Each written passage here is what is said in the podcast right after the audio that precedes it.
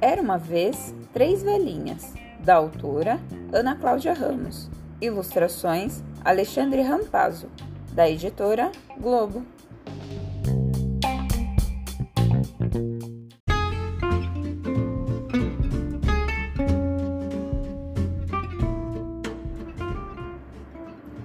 Era uma vez três velhinhas, tão velhinhas. Não, não, não eram Bem que o tempo tentou que elas ficassem velhinhas, mas as três não deixaram. Na verdade, essa história precisa começar assim.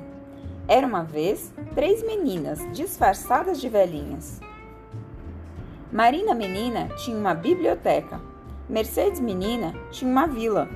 Virgínia Menina tinha uma cozinha. As três eram meio fadas. Vó Marina encantava meninas e meninos com as suas histórias. Criança triste até esquecia a tristeza entre as páginas dos livros. Vó Mercedes sabia de tudo para alegrar a criançada. Sabia até consertar pneu furado. Não tinha criança na vila que ficasse triste ao lado dela. Vó Virgínia, ou Vó Gigi, como gostava de ser chamada, adoçava todas as brigas dos netos e dos amigos dos netos. Dias de festa era dia de casa cheia e fila comprida. Todas as tardes, Marina Menina fazia mágica para a biblioteca engordar. Todos os feriados com chuva, Mercedes Menina fazia encantamentos e a sua casa engordava até explodir. E em todas as festas dos netos, Gigi Menina fazia a casa e a gente engordar em só. Um dia, as três meninas partiram da terra sem pedir licença.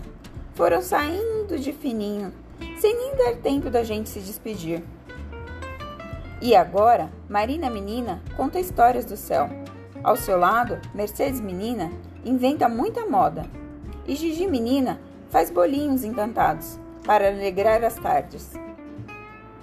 Os anjos agradecem a chegada delas por lá.